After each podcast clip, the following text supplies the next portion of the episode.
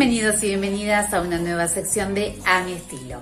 En el día de hoy vamos a escuchar parte del recorrido realizado por Roxana Eschiliro. Ro, ¿podrías contarnos cuál fue el motivo o situación por el cual decidiste estudiar psicopedagogía?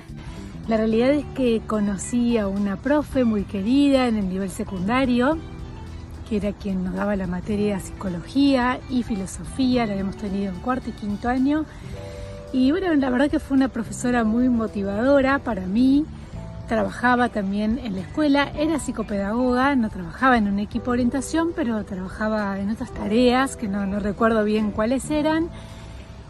Y a partir de ella, tenía mucho vínculo con ella, me gustó pensar la idea de trabajar de lo que ella trabajaba, me resultaba motivadora esa idea. Así que, bueno, ella me, asesoró, me motivó y también me, me guió a, bueno, a seguir trabajando y buscando.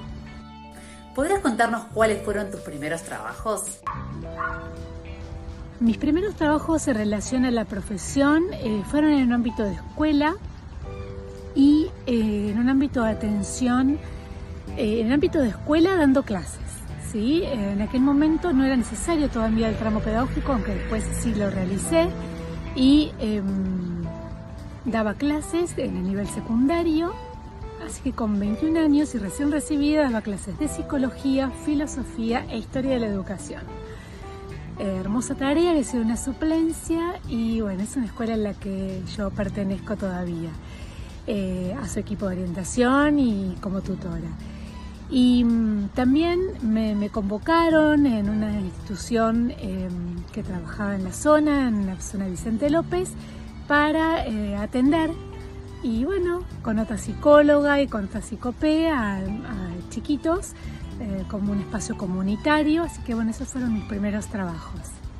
¿Y actualmente en qué ámbitos te desempeñas como psicopedagoga?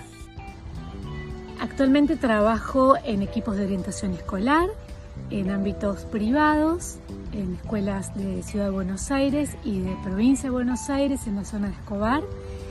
Eh, en el espacio privado me dedico hace muchísimos años ya a todo lo que es orientación y reorientación vocacional, eh, ocupacional y, vocacional laboral.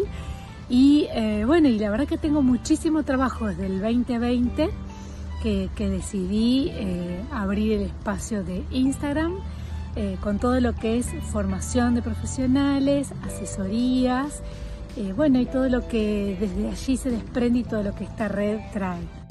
¿Qué oportunidad laboral brinda la formación profesional? Creo que demanda hay tremendamente, muchísima. todo el tiempo en los colegios estamos pensando eh, qué profesionales podemos sugerirles a tal o cual persona, qué profesionales, digamos, eh, siempre por ahí necesitamos tener eh, un backup de, datos y no tenemos.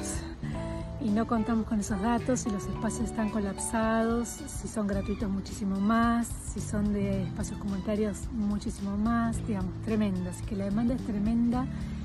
Creo que los desafíos, las oportunidades laborales son tremendas, tanto como las que se te ocurran.